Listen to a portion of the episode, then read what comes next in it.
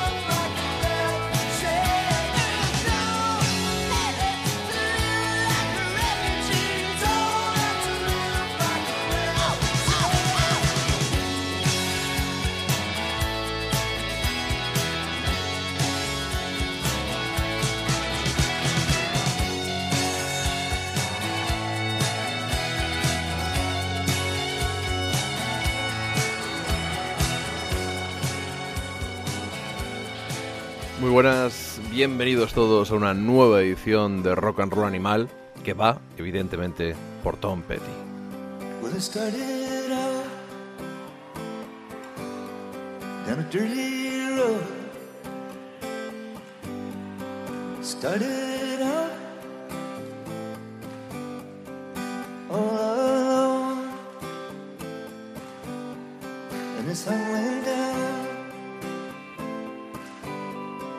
across the hill.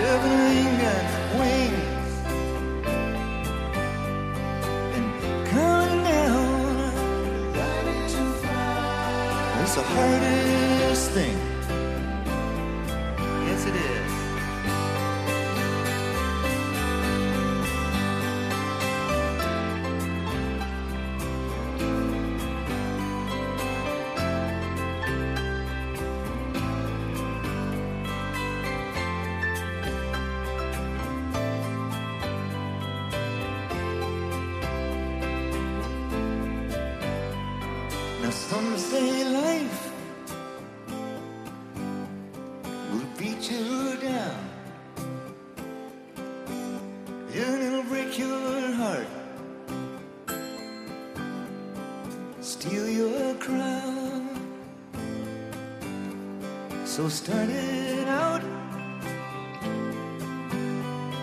for God knows where. But I guess I'll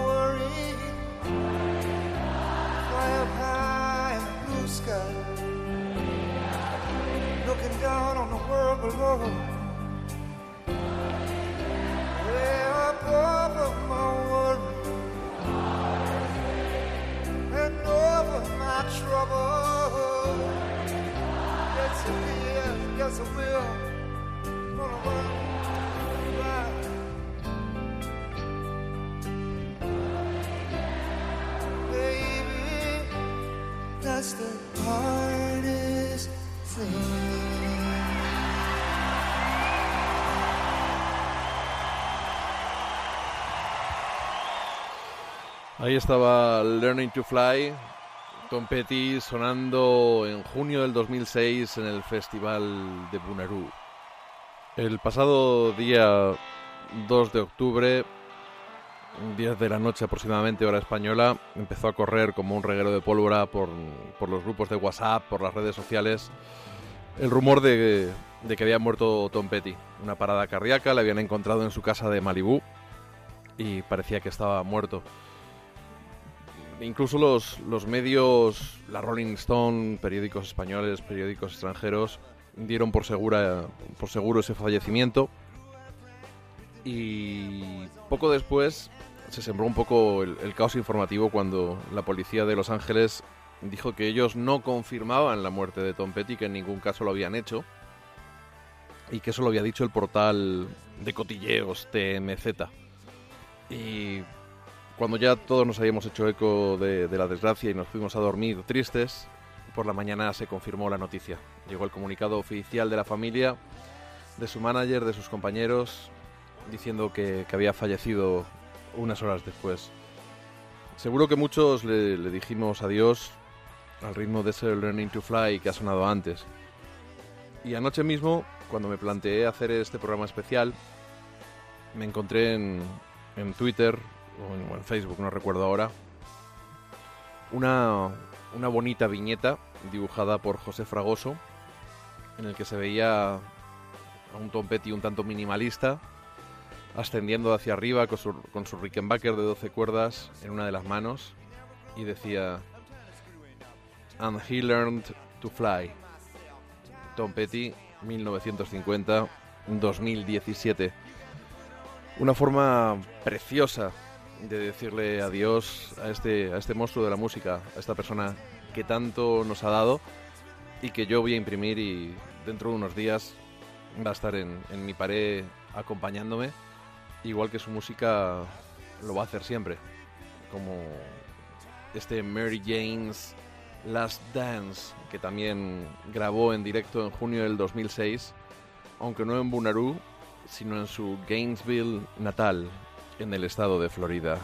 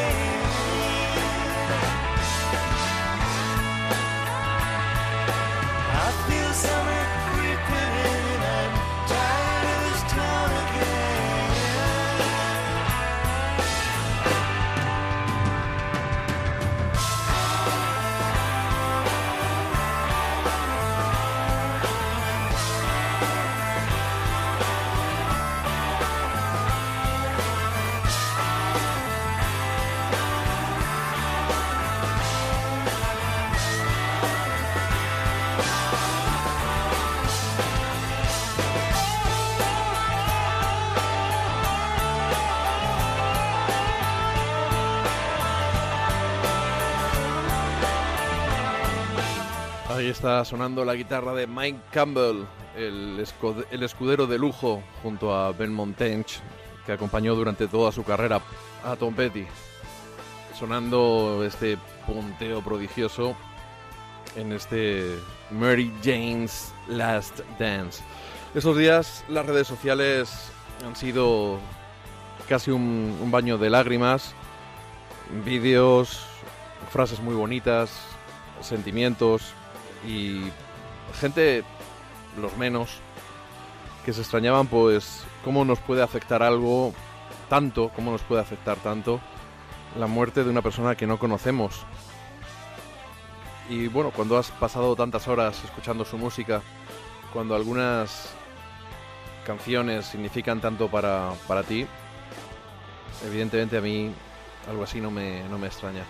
Un bonito homenaje llegó ayer por parte de- del, Larkin Poe, esas dos hermanas que pinchábamos en el primer, el primer programa, en la primera edición de esta temporada de Rock and Roll Animal, que, cuyo disco Pitch se publicó el pasado viernes y que escucharemos, pero que su canal de YouTube suelen hacer versiones y, y no dudaron en hacer una sencilla, austera, como hacen ellas cuando graban sus vídeos, a dúo, con lap steel, guitar y, y una guitarra acústica, a veces eléctrica, en hacer este bellísimo Wild Flowers.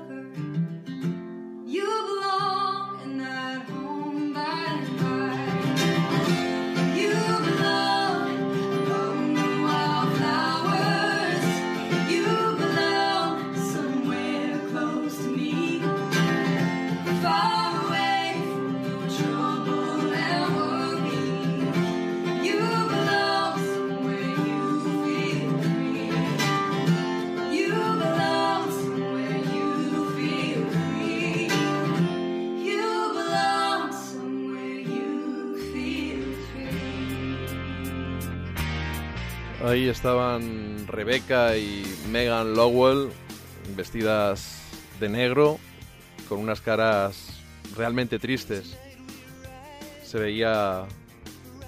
desprendían el, el dolor en, en sus rostros y interpretaron la canción con una solemnidad y un respeto pues como el, el que sentimos pues casi todos los que hemos vibrado con su música y es cierto que sobre todo con el paso de los años cada vez van cayendo más héroes del rock, aunque sea por muerte natural, aunque sea prematuramente, con solo 66 años por culpa de un, de un infarto.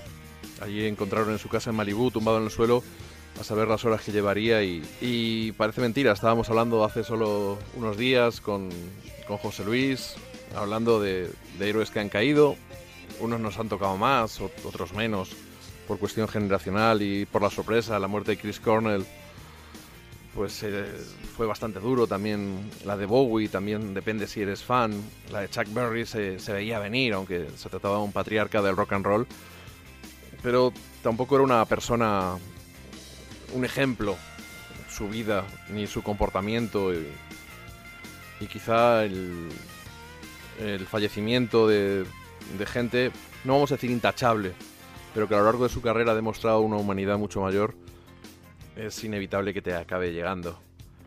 Pinchábamos con José Luis una de las canciones contenidas en, en Wildflowers, pues como la que han versionado las hermanas de Larkin Poe, o como este You Wreck Me, que está sonando de fondo.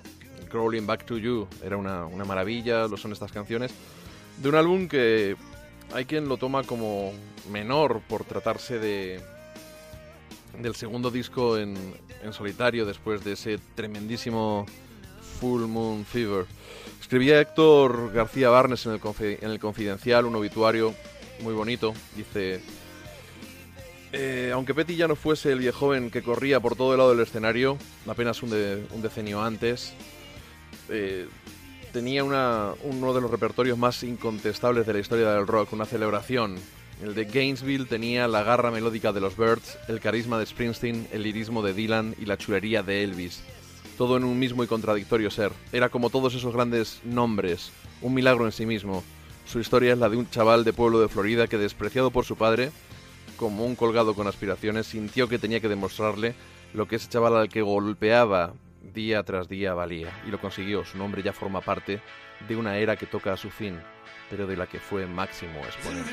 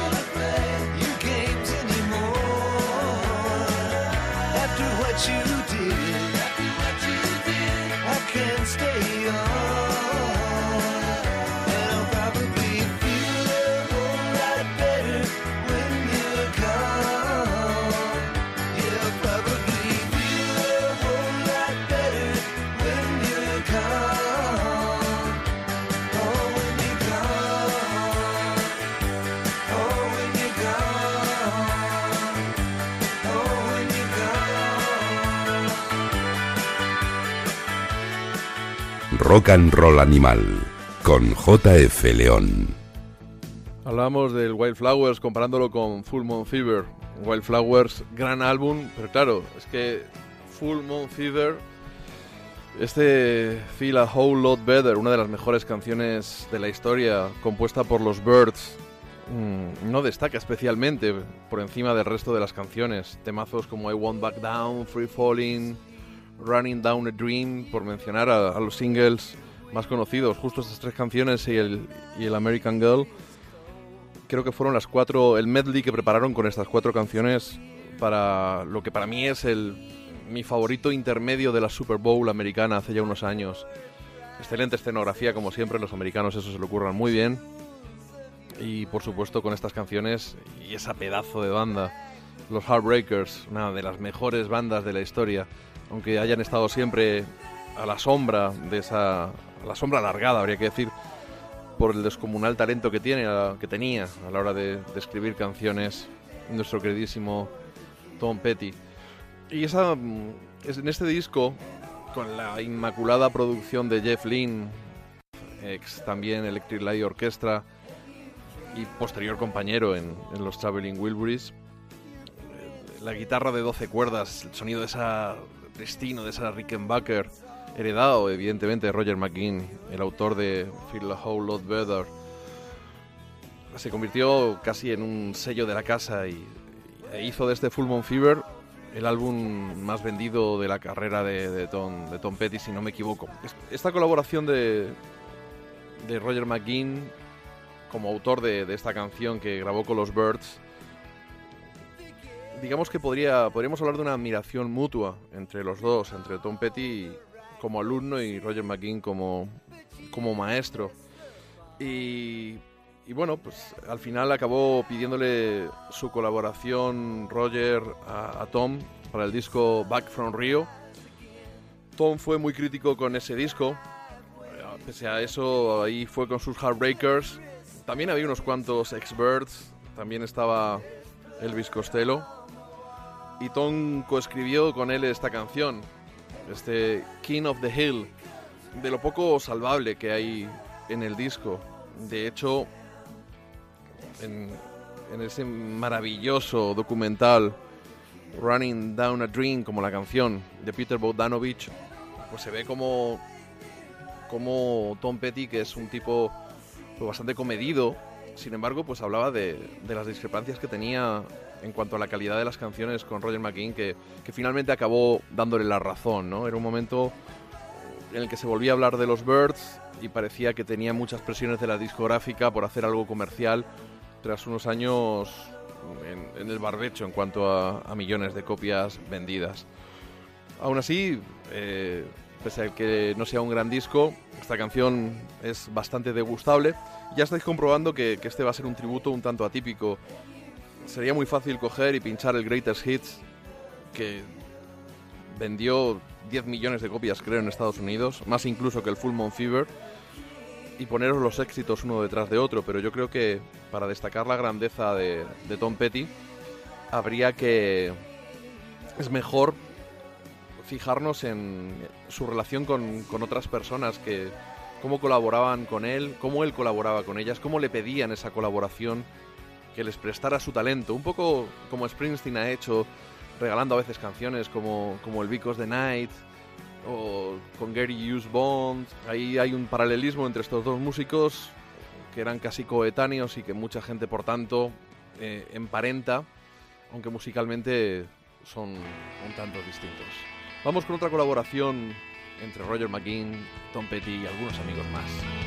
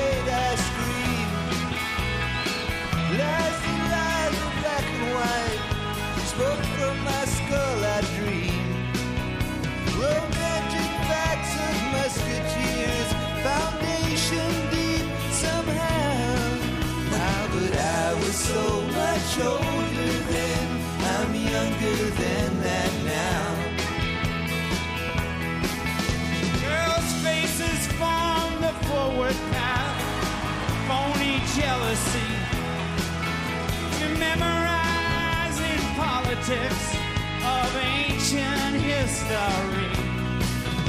Come down my corpse, evangelist, unthought of though somehow. Ah,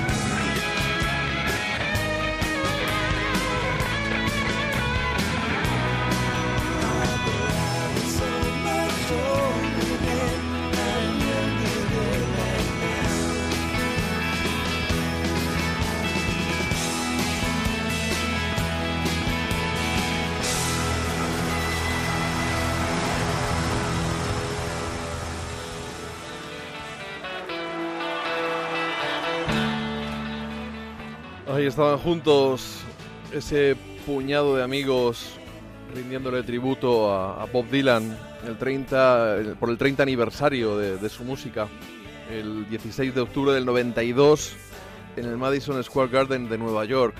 Un concierto glorioso en cuanto a figuras, quizás solo comparable con, con el de The Band, con el último Vals, por encima probablemente de los conciertos de Bangladesh. Ahí estaban Joe Mellencamp, Stevie Wonder, Lou Reed, Eddie Vedder, Tracy Chapman, June Carter y Johnny Cash, Willie Nelson, Chris Christopherson, Ron Wood, Richie Havens, eh, Chrissy Hine, The Band, por supuesto. Y en esta canción hemos escuchado juntos, y, y yo creo que se reconocía bastante bien la voz de Bob Dylan, de Roger McGuinn, de Tom Petty, de Neil Young, de Eric Clapton y de George Harrison. Un puñado, un puñado de amigos que se fueron cruzando sus carreras a lo largo del tiempo. En particular la, la de Tom Petty se cruzó con la, con la de Dylan a mediados de los 80 en un momento un poco bajo para Dylan y surgió una conversación creo que con el manager de, de Dylan que acabó diciéndole, oye, mm, si tú quisieras Tom Petty yo creo que estaría dispuesto a, a acompañarte en una gira. ¿En serio? ¿Lo dices en serio? Y, acabaron yéndose en el 86, en principio de gira a Australia. Algo que si no me equivoco me suena que, que se prolongó bastante, más, más de un año. Eh, es un gustazo. Igual que lo que estamos escuchando detrás es Roger McGinn con Tom Petty y los Heartbreakers en ese mismo concierto del 30 aniversario de Dylan, de esa celebración, pues ver a Dylan arropado por los Heartbreakers de gira, haciendo los clásicos del, del maestro de Duluth, ves los vídeos en YouTube y te pone el vello de punta. Ver la pasión que, con, con la que Dylan cantaba esas canciones y ver la, la cara de ilusión de los músicos, de Tom Petty en particular, que, que había declarado que dijo algo así como no creo que admire más a nadie que a Bob Dylan. Y, y bueno, yo creo que lo que corresponde es escuchar alguna de esas grabaciones que durante el año 86, 86 que hicieron juntos. Y hay muchos piratas con muy buen sonido, incluso algún disco publicado semi-oficialmente, que recomiendo que os echéis a las orejas si os gusta Tom Petty y por supuesto Bob Dylan, porque las canciones eran de él.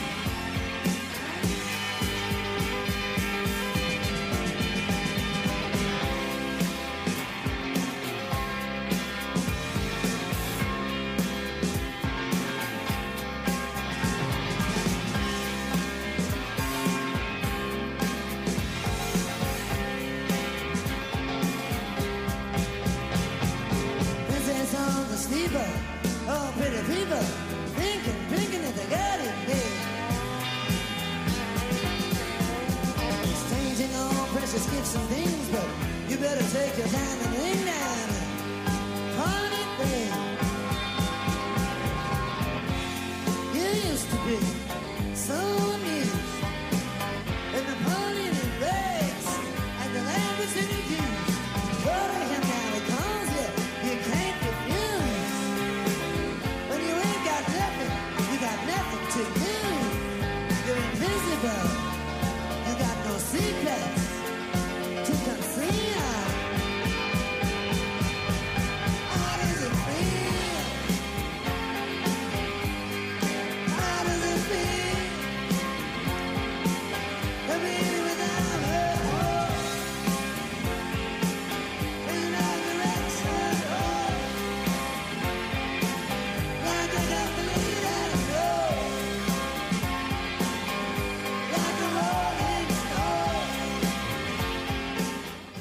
Pocas veces eh, Bob Dylan, que aunque ha tenido evidentemente grandes acompañantes, grandes bandas, empezando por The Band, pero pocas veces ha sonado tan potente. El, el teclado de Ben Montench es espectacular, el, el baquetear de, de Stan Lynch y el, el bajo de Howie Epstein, que había entrado en, en la banda poco antes para sustituir a, a Ron Blair, el, bajista original de los, de los Heartbreaker, y que allí estuvo hasta que murió en, en 2003 y regresó entonces Ron Blair.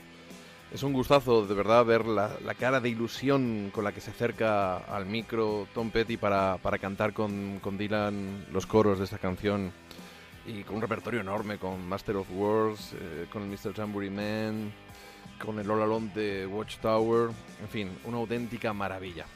Eh, hay que decir que, que toda esta conexión que, hemos que estamos encontrando entre Jeff Lynne, que en el 88 estaba produciendo, por un lado, el Full Moon Fever, el disco que hemos hablado anteriormente, eh, estaba a la vez mm, produciendo un disco para Roy Orbison también en, en el 88.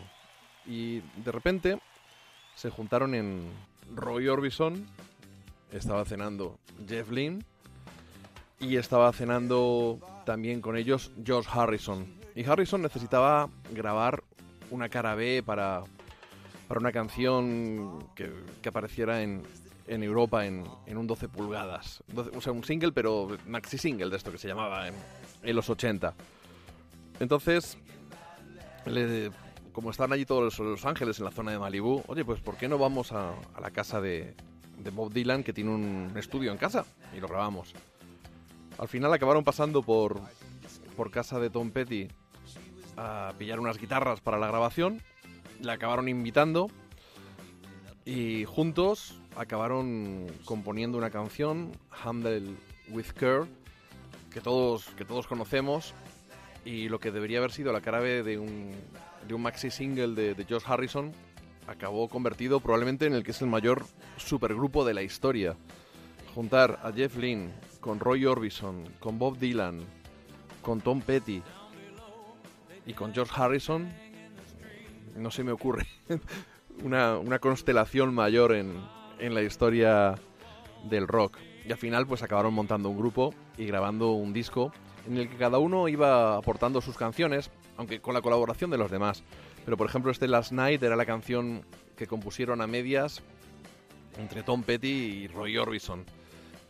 Orbison, otro de los maestros de Tom Petty. Se ve en algunos vídeos como cuando están grabando las miradas hacia Roy Orbison son absolutamente reverenciales por parte de los, de los músicos.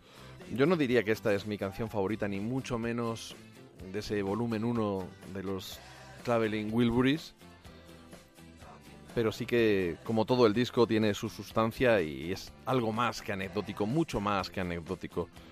Además, un disco que volvió a poner en el mapa a, a Roy Orbison, que se le estaba juntando con, con el regreso que supuso la película Pretty Woman, con su evidente banda sonora, y que había pasado una, una vida cargada de desgracias y por fin empezaba de nuevo, de nuevo a sonreír. La canción es a la que me he referido, ese Handle with Care que tocaron todos juntos.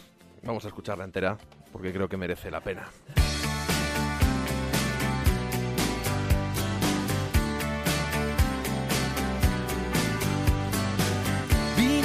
Up and battered around. Been sent up and I've been shut down. You're the best thing that I've ever found. Handle me with care.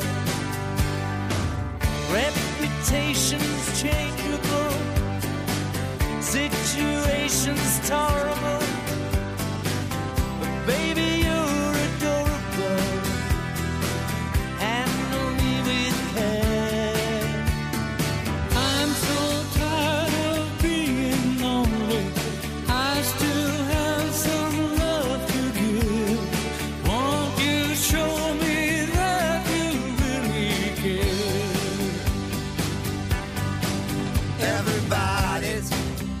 somebody to lean on. Put your body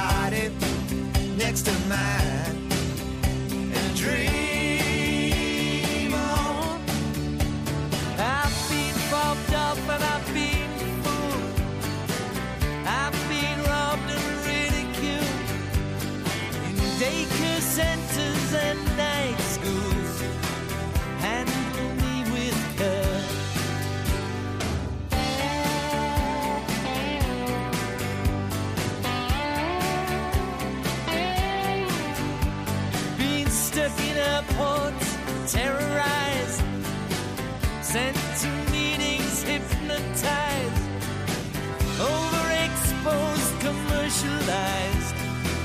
Handle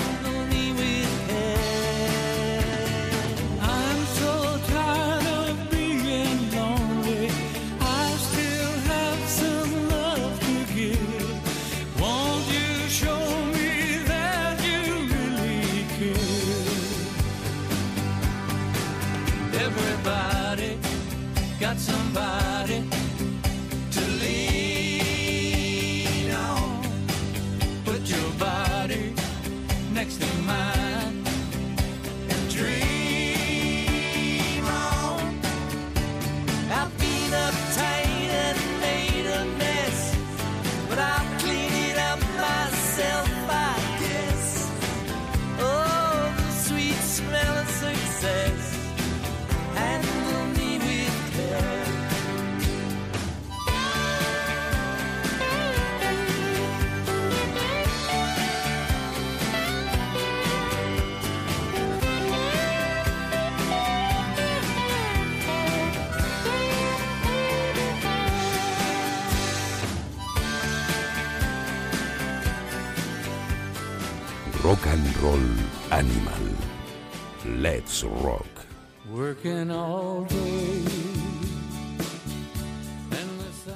verdad es que esas sesiones de grabación dieron mucho juego, ya no solo por el disco que grabaron, que estaba realmente bien, no fue simplemente una anécdota de, de juntar una- un puñado de personas con, con mucho talento y con mucho nombre.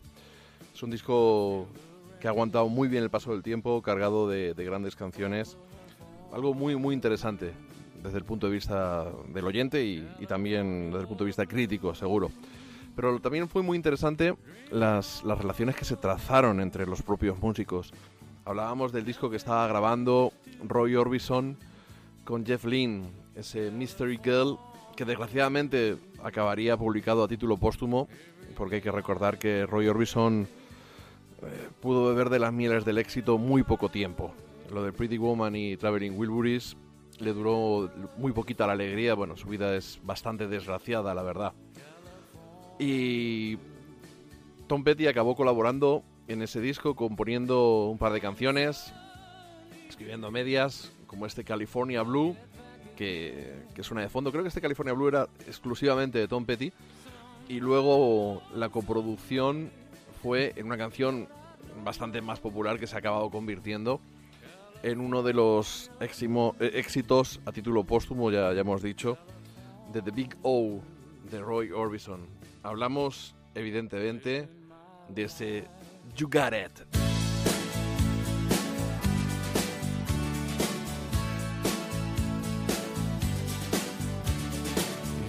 time I look into your loving eyes, I see love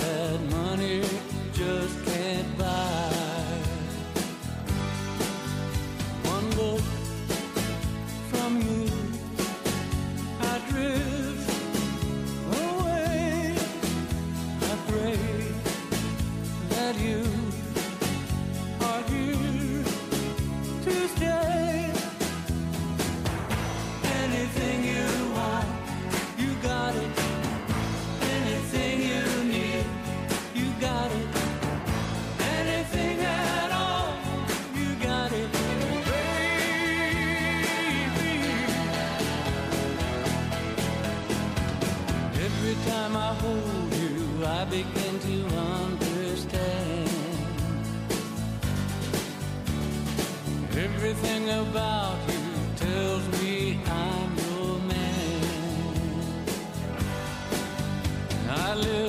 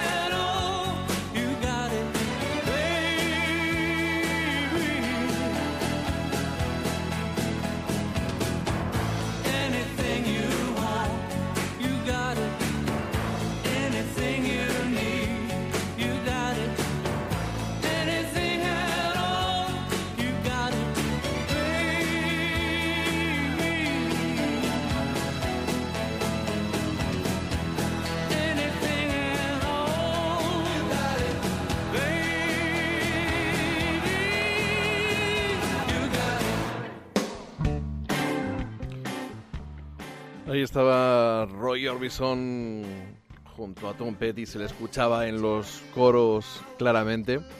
Y todas estas colaboraciones eh, fueron un regalo caído del cielo para Tom Petty. Estamos hablando no de un músico que estaba empezando, ni de un chiquillo, estamos hablando de una, estrella del rock.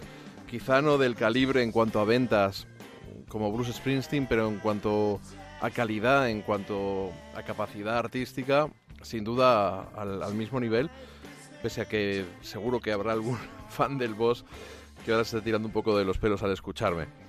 Yo espero que este, que este programa sirva para dar una...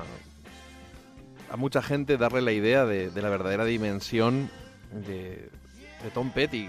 No es un tipo que tenga un par de discos buenos, no, tiene una carrera intachable sin... bueno, con algún que otro altibajo, pero realmente los bajos no son tan bajos. O sea, realmente los peores discos de Tom Petty, para mi gusto, y espero no ofender a nadie, están bastante por encima de los peores discos de, Bruce Springsteen. Y realmente, eh, para él, pese a su categoría, era un regalo. De repente verse tocando con Josh Harrison. Porque sí, es cierto que él entró en el rock, Tom Petty, cuando tenía 10 o 11 años. En una película descubrió a Elvis Presley. Por otro lado, le gustaban, él siempre ha dicho que le gustaban los- las películas los western.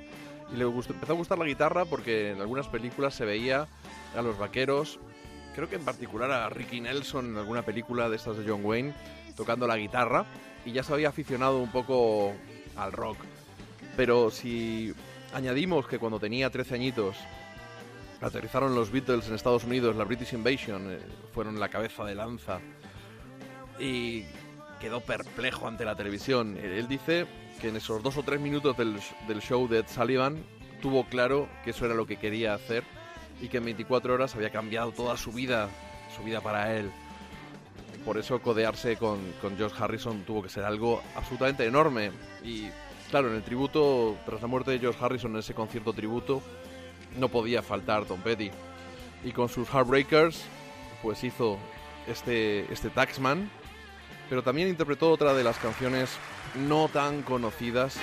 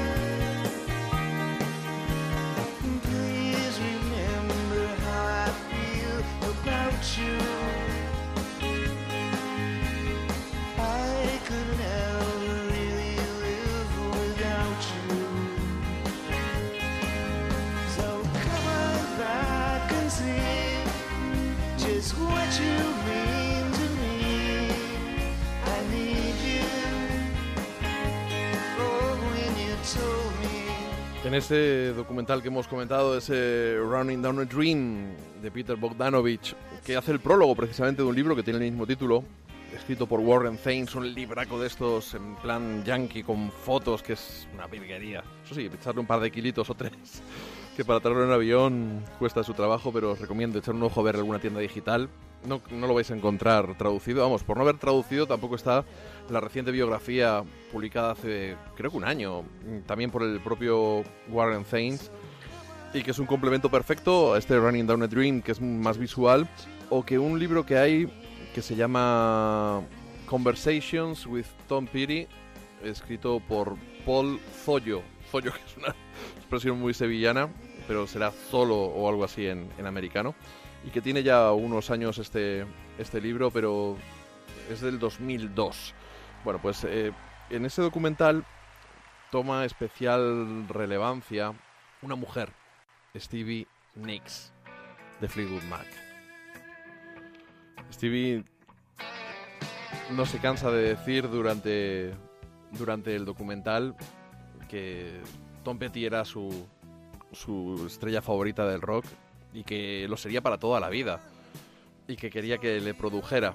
En realidad quería que compusiera para, para ella, pero sabía que la forma de llegar a él, a su banda, a sus canciones era a través de la producción. Y Tom Petty, que tenía unas cuantas canciones que no iban a entrar en Hard Promises, se las tocó a ella. Y, bueno, pues acabó, acabaron estableciendo una, una magnífica relación artística y personal. En el concierto de Hyde Park estaba de telonero Steve Nicks. Ahora mucha gente entenderá por qué. E incluso por qué salió él a tocar con ella y ella a tocar con él. Y hacer juntos unas, unas cuantas canciones. Se puede decir que Stevie Nicks le debe mucho a, Tom Petty porque en su carrera en solitario, tanto las producciones eh, como las canciones que, que le regaló, con esa generosidad que ya hemos dicho que me recuerda un poco a la, a la de Bruce Springsteen también, e incluso eh, la gente del entorno de, de Tom Petty acabaron, acabaron grabando los discos con ella, ya fuera Mike Campbell o Vernon Tench, o productores incluso, también se, involucraron en la carrera de esta mujer que debe estar pasándolo ahora realmente mal tras la muerte de uno de sus mejores amigos. Vamos a escuchar ese Stop, Stop Dragging My Heart Around.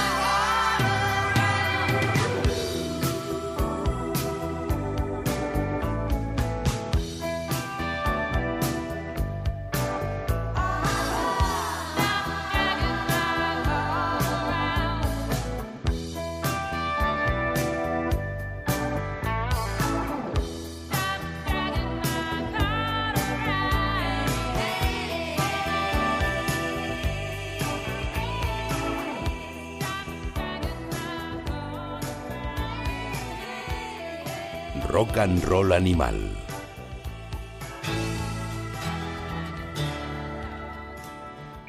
Eran amigos Stevie Nicks y Tom Petty desde 1978 y su relación musical surgió con este dueto que está sonando de fondo, con este Insider.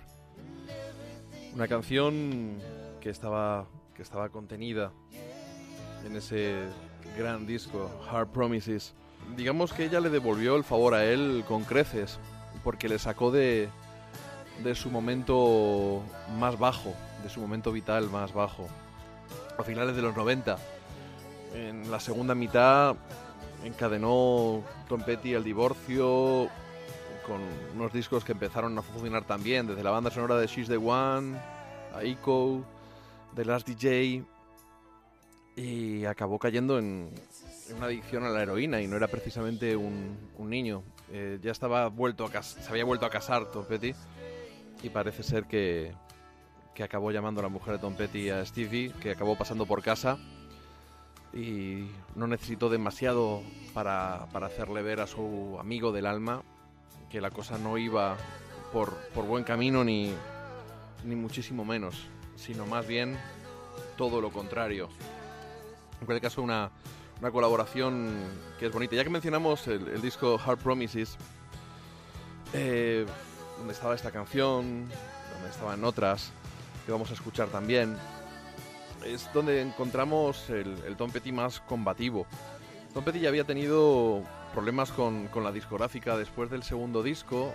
eh, la discográfica fue vendida a otra y él se negaba que su contrato fuera traspasado. Plantó cara y hizo valer algunos de sus derechos. Y cuando posteriormente, eh, después de ese exitazo del Dandy Torpedoes, la MCA quiso sacar partido de, de la popularidad de, de Tom Petty e intentó vender el disco un dólar más caro en lugar de 8,98 que era el precio típico de la época pues eh, lo quiso poner a 9,98 y Tom Petty se que, además estaba pasando en ese momento por un estaba, estaba en un momento también bajo había perdido a su madre a finales de, de los 70 y había sido una persona muy importante para, para él en contraposición de un padre que le había pegado algo que ha revelado con mucho más detalle en su última en su último libro. En los anteriores había pasado un poquito por encima lo había mencionado que era un poco abusivo el padre un poco abusador incluso físicamente. Lo único que hizo bueno por él probablemente fue regalarle esa guitarra eléctrica de 35 dólares. Y el caso es que él intentó intentó pelear y lo consiguió lo consiguió amenazó a la discográfica con llamar al disco el disco 898 y al final la MCA dio un paso atrás y en vez de 9.98 lo vendió a ese precio. Dan Baird, el músico de los Georgia Satellites, de los J-Who's, que ahora está, está malito, está peleando contra el cáncer, escribió pocas horas después de la muerte de Tom Petty. que para mí Tom Petty y los Heartbreakers son una banda de rock and roll que llegó a la escena como tomándolo todo. Eran punk rock, era new wave, eran poderosos, era rock duro, era progresivo, era glam, un poco de todo. Y desde luego no hacían nada de ello mal. Eso, esa baza de la new wave y del punk propició que, que fuera más sencillo para, para Tom Petty entrar en el mercado británico, que era el estilo que a finales de los 70 se, se estaba, se estaba llevando. Vamos a escuchar otra de esas canciones contenidas en ese mismo trabajo. Y es que en el documental, en declaraciones de Eddie Vedder, dice, la primera vez que escuchas una canción de Tom Petty te suena a clásico. Yo estoy seguro que estuvo encantado de grabar junto a Tom Petty en directo esta canción.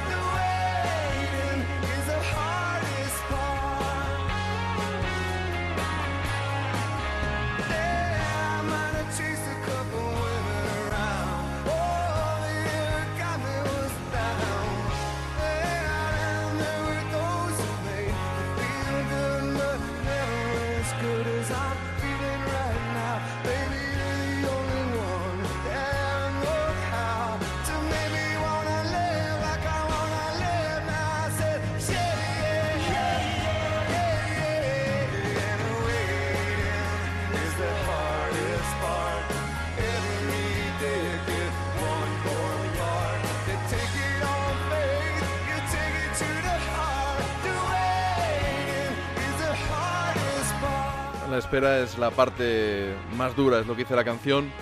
Y en este documental, en el que viene, por cierto, como extra esta actuación de, de Eddie Vedder con Tom Petty y los Heartbreakers, en el que se ve ahora a él emocionado, en vez de estar Tom Petty emocionado por estar con Roy Orbison por cuestión generacional. Eddie Vedder quedó además especialmente marcado con este álbum Hard Promises a finales de los 70 y con esta canción. Y cuenta cómo hizo cola en la, en la tienda para comprarse el disco el día, el día que salió. Y lo hace muy bien además en esta grabación, y todo hay que decirlo, a diferencia de unas Birdman Sessions, le llaman, en la que él canta el American Girl de Tom Petty y creedme, es para matarle. Lo hace horrorosamente mal, horrorosamente mal. Pero bueno, la conexión con el, con el Seattle de- del grunge se extiende más allá de esta canción. Puede sorprender, o quizá no, por la ubicuidad de, de David Grohl, eh, que es otro de los protagonistas de este, de este documental. David Grohl no se pierde uno, ya sea de, de Motorhead, de, de Metallica, de quien sea, él tiene buenas palabras para todo el mundo, como para Little Richard, por decir algunos de los, de los que recuerdo. Y el caso es que eh, tenían una circunstancia, pasaban por una circunstancia especial Tom Petty y los Heartbreakers. Eh, Johnny Depp les había invitado para hacer un show benéfico para inaugurar el Viper Room, ese, club de Los Ángeles que está en Sunset Boulevard. Y el caso es que el batería, Stan Lynch, vivía en Florida en ese momento y cuando le dijeron que viniera, que viniera eh, dijo, pero si es un show benéfico me voy a gastar la pasta en ir hacia allí. Eso le molestó muchísimo, muchísimo a Tom Petty. Dice, bueno, no te preocupes, llamaremos a alguien, llamaremos a Ringo. Y Tom Petty se ríe diciendo, bueno, no tardó ni cinco minutos en llegar cuando le dijimos que iba a tocar Ringo en lugar de él. Lo cierto es que probablemente fue una de las últimas actuaciones, si no la última, de, de Stan Lynch con los Heartbreakers. Y para un compromiso que tenían, que era una actuación en el Saturday Night Live en el año 94, ¿a quién invitaron para que tocaran con ellos? Pues ni más ni menos que a Dave Grohl, que estaba encantadísimo. Hicieron un par de canciones y dice que a él le, le gustó tocar especialmente Honey Bee y que Tom Petty es toda una institución.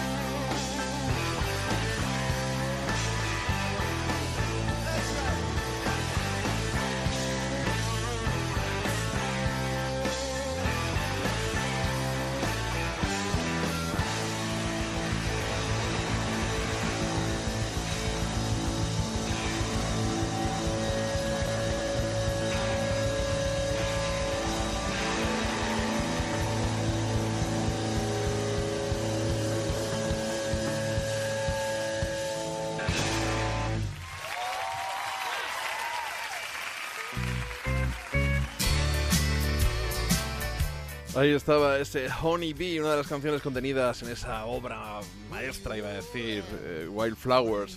Probablemente no sea, evidentemente, a lo mejor para alguien sí, el mejor disco de Tom Petty, pero desde luego sí es de los mejores. Y comparándolo con el baremo estándar para otros artistas, pues qué queréis que os diga.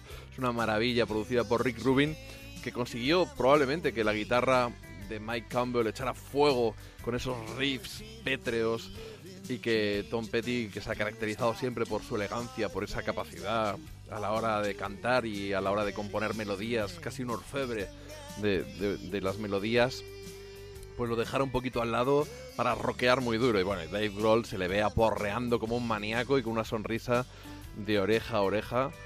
Es lo que tiene Tom Petty, lo que hablábamos y, y por qué he decidido hacer así este programa de tributo. Eh, para recalcar cómo él colaboraba también con cualquiera y ha estado en tributos a, a J.J. Cale, a Fleetwood Mac, eh, a Fats Domino, a Josh Harrison ya lo hemos escuchado, a los Birds, a sus admirados Birds, a los héroes del, del 11S, un, un disco benéfico para los bomberos y todos los que murieron atendiendo a esa, a esa tragedia. Pero también participó en, en un disco de tributo a Hank Williams haciendo, haciendo esta canción, porque a él le gustaba el country y escogió este You're Gonna Change or I'm Gonna Live. Dice que le gusta mucho el, country, pero claro, el, country antiguo. Decía que el, country moderno eran así como algo así como bandas malas que simplemente tocaban con un fiddle, con un violín, ese, ese tipo de violín tan típico en la música de Nashville. Y está ahora mismo corriendo por internet una foto con una cita. Dice, la música es probablemente la única y verdadera magia que he encontrado en mi vida. No hay truco, es pura y es real. Se mueve, se cura, se comunica y hace todas estas cosas increíbles.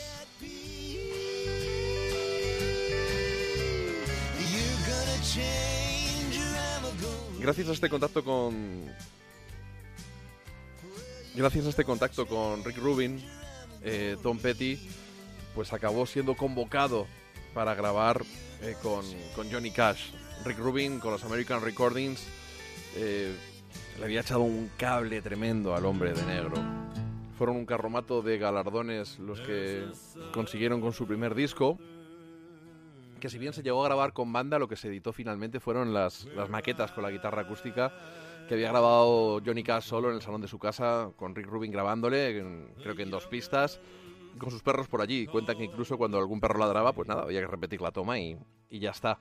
Sin embargo, para el segundo disco querían hacer algo mejor y Rick Rubin contó con Tom Petty y los Heartbreakers como banda para grabar ese Unchained, otro disco maravilloso que nos trajo de vuelta a Johnny Cash, al mejor Johnny Cash, en un estado de forma maravilloso. En ese disco está contenida esta versión de, de una canción de Tom Petty, del Southern Accents. Una canción probablemente no de las más conocidas de, de la carrera del artista de Florida, pero les hermanaba el ser del sur de Estados Unidos a Johnny Cash y a, y a Tom Petty, aunque cada uno estuviera casi en un extremo del país. Eh, de todas formas, lo que, lo que me gustaría que escucháramos eh, completamente, no simplemente de fondo, es una canción que grabó Johnny Cash, pero en su tercer trabajo, en el Solitary Man. Una canción de Tom Petty también, I Won't Back Down, uno de sus grandes éxitos contenido en Full Moon Fever, ese disco que hemos empezado hablando de él también y que produjo Jeff Lynne.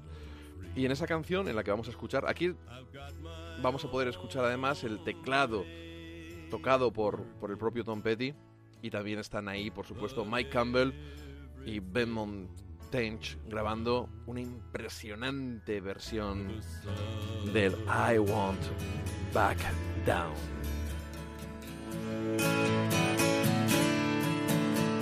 Well, I won't back down.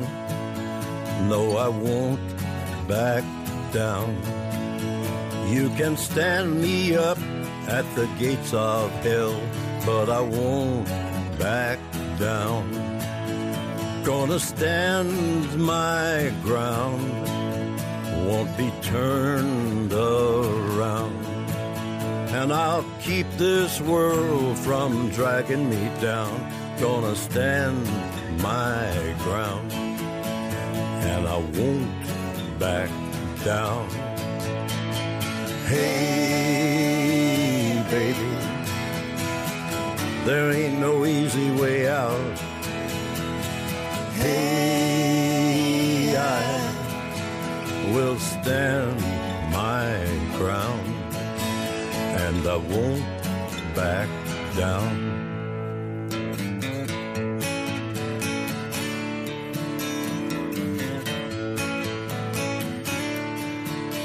Well, I know what's right.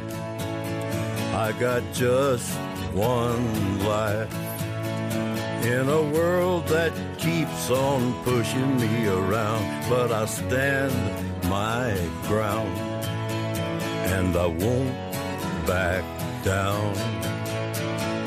Hey, baby, there ain't no easy way out.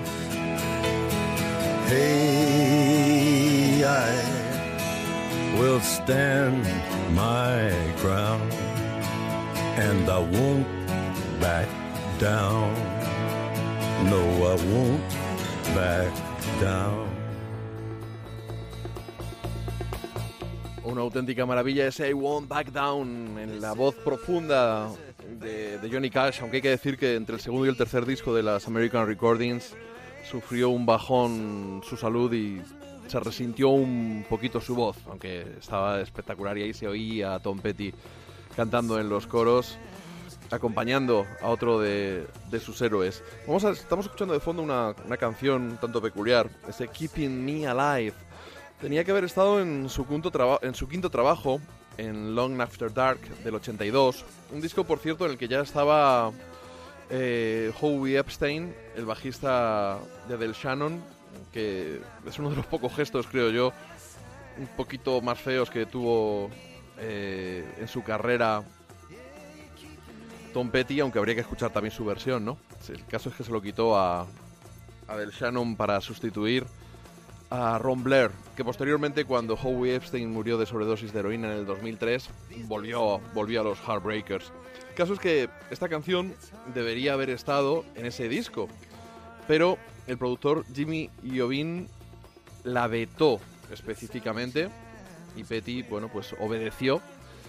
Y, pero siempre dijo que él pensaba que el álbum habría sido mejor si la canción hubiera estado en el disco. Por eso la estamos escuchando un poquito. Y la podéis encontrar en una caja recopilatoria que se llama Playback. Y los últimos CDs, el quinto y el sexto me parece, tienen unas cuantas cosas inéditas e interesantes que os recomiendo. Vamos a escuchar un poquito de ese Keeping Me Alive. Yeah, you're keeping me alive.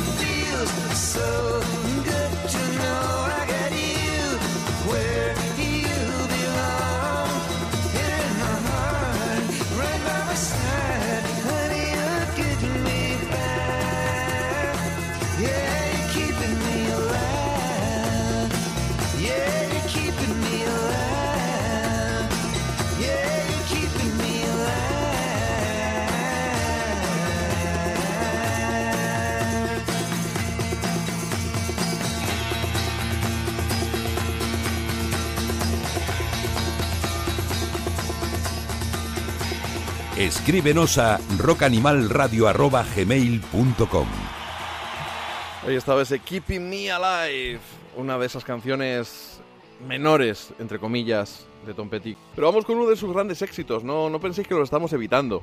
Eh, vamos a escuchar el American Girl, su primer gran éxito. Además, inmortalizado en una película del año 91, acordaros, En el silencio de los corderos. Es la canción que escuchaba en su coche eh, antes de ser secuestrada esa, esa muchacha, el American Girl. Y en cuanto a lo de las producciones, los productores a veces, a veces, a veces tienen razón y otras veces no tanto. Si bien en esta ocasión es posible que Jimmy Jovin, quitando el Keeping Me Alive, nos privara o al gran público de una gran canción, sin embargo otras veces aciertan, le obligaron a grabar a Tom Petty un grandes éxitos por motivos contractuales, estaba obligado a componer una nueva canción. Él no tenía ninguna gana, acabó haciendo Mary Jane's Last Dance y fue un auténtico pelotazo. Aparte de esos más de 10 millones vendidos, creo que solo en Estados Unidos, de ese disco que se convierte en el más vendido de la discografía de este rubio de Gainesville, Florida. Pero este es su himno, American Girl, 13 de abril del 83, San Francisco.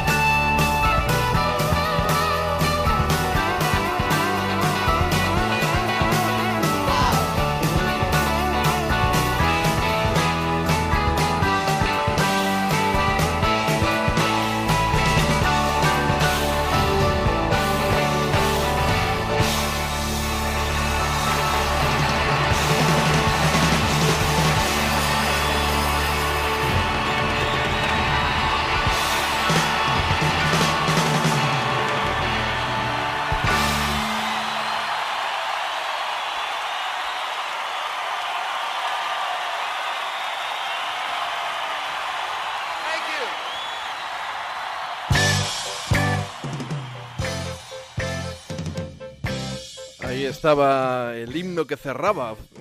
Fijaos que lo, lo- típico suele ser que las grandes canciones abran los discos mm, por aquello de que es lo primero que se escucha, de dar una buena impresión, hay gente con poca paciencia que no pasa de la primera a la segunda canción.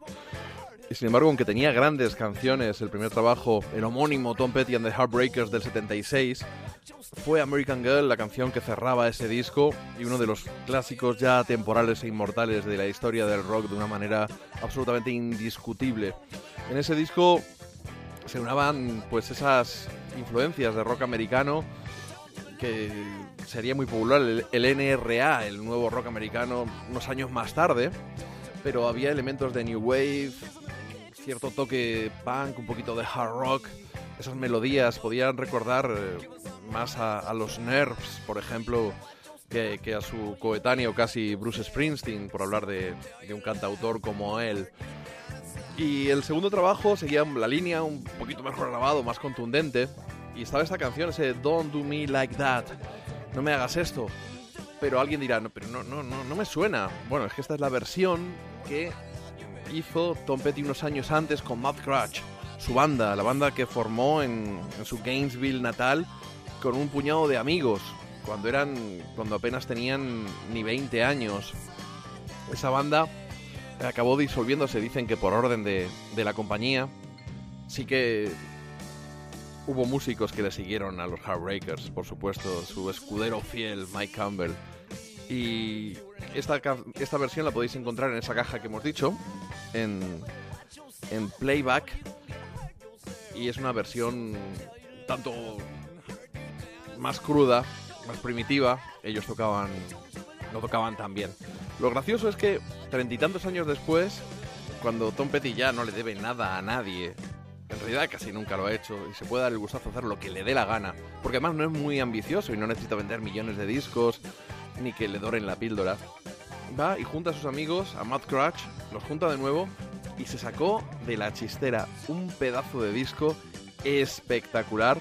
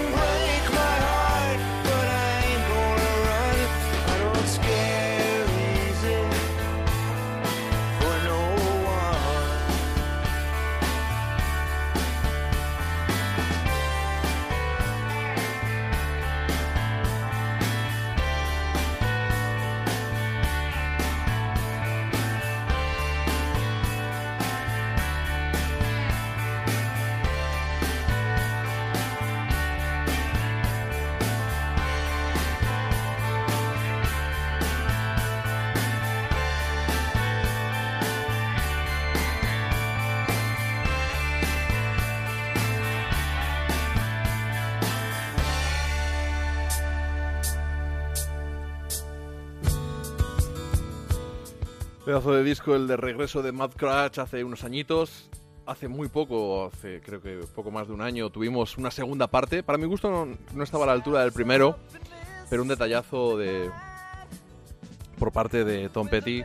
Volver a llamar a sus amigos. Mike Campbell y, Ben Montet siguen con él, pero Stan Lynch u otros músicos eh, pues se habían dejado de tocar con él y volver a convocarlos seguro que fue un puntazo para ellos. Y esto que está sonando es Up in Mississippi Tonight, un single editado en el 73, atención, grabado en Miami y mezclado por George Dracoulias, un grande de la industria, que, un nombre que es imposible disociar ahora mismo de los de Black Crowes, Jayhawks y otros tantos grandes, grandes artistas durante la década de los 80 y sobre todo de, de los 90. Estaba Tom Petty eh, como cantante y bajista en esta canción, Mike Campbell y Tom Lydon a la guitarra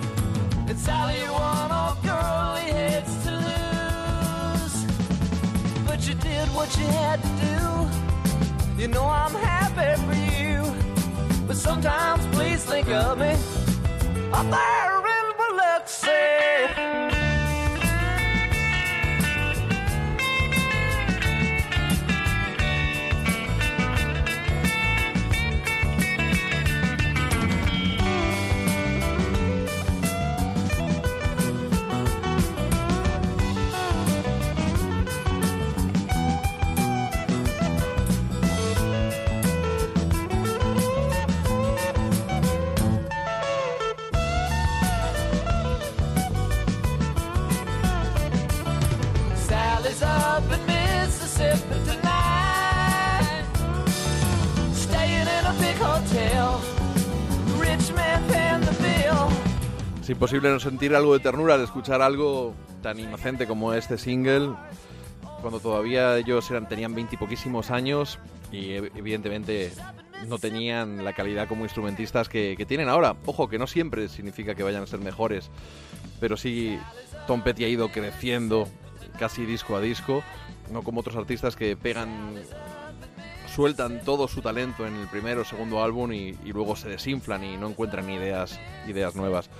Grabaron un par de singles que yo sepa y luego se fueron a California a buscarse la vida. Y yo creo que más que los grandes discos de Tom Petty lo que hay que destacar es que como, como dice como dice Héctor García Barnes en el Confidencial que al contrario de otros compañeros de viaje eh, fue muy fiel en su carrera, nunca dio tumbos, siguió su idea musical, su concepto y eso le dio una regularidad década tras década que iba alternando esas obras maestras como Dan de Torpedoes, Full Moon Fever, Wildflowers e incluso llegar a, a discos finales como Hypnotic Eyes. A mí me gusta especialmente Mojo, su álbum de 2010.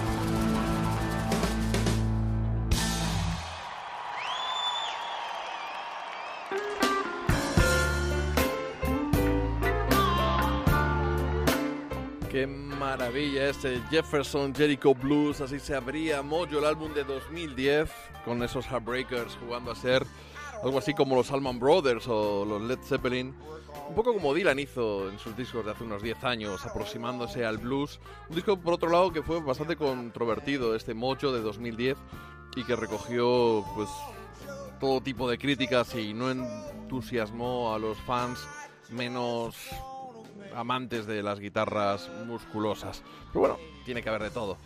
Está sonando ahora en directo, haciendo ese clásico del blues, I Just Wanna Make Love to You, grabado en marzo del 95 en Toronto. Esta, esta grabación es en vivo que estoy pinchando eh, al principio, Learning to Fly, eh, también la de Mary James, eh, también el, el American Girl y esta. Están sacadas de esa caja en directo, eh, una maravilla, de Life Anthology.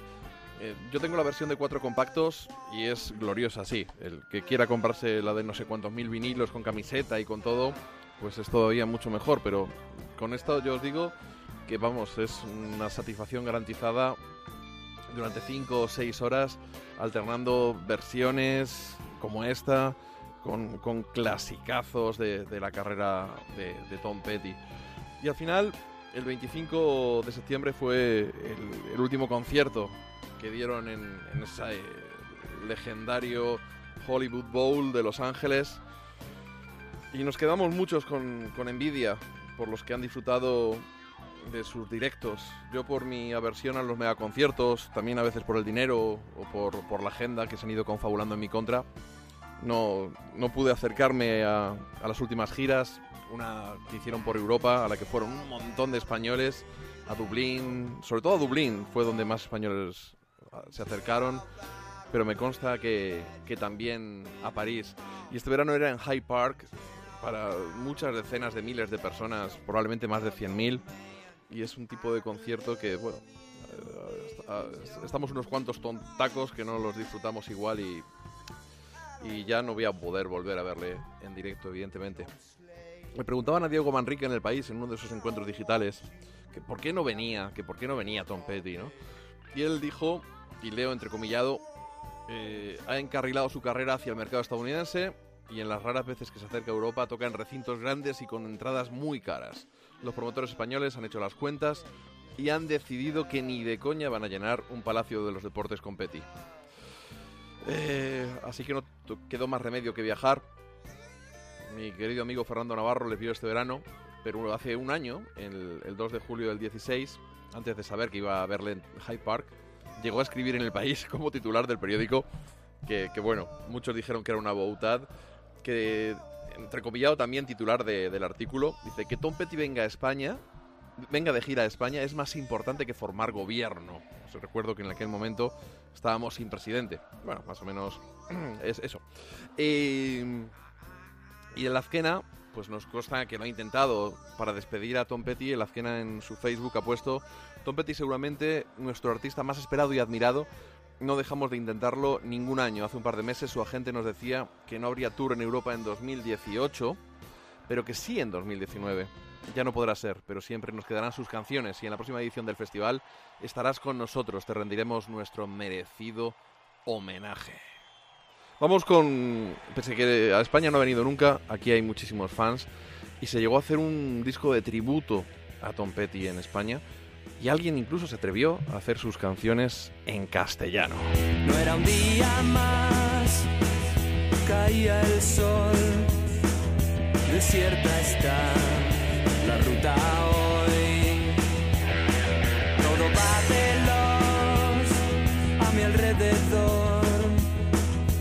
escuché esa canción. El sueño que viví nunca vino hacia mí. El misterio que caí parece que no tiene fin. El sueño que viví. Me sentía tan bien que todo era posible. No perdí el control, me despejé. Hace días que no para de llover Hace frío acá y no veo el sol. El sueño que viví nunca vino hacia mí. El misterio que caí parece que no tiene fin.